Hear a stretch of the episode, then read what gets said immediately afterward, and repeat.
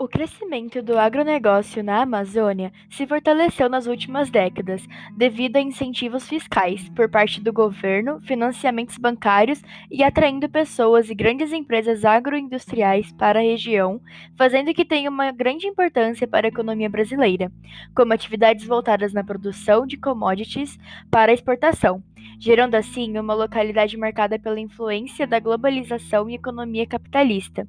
Esse avanço de atividades monoculturais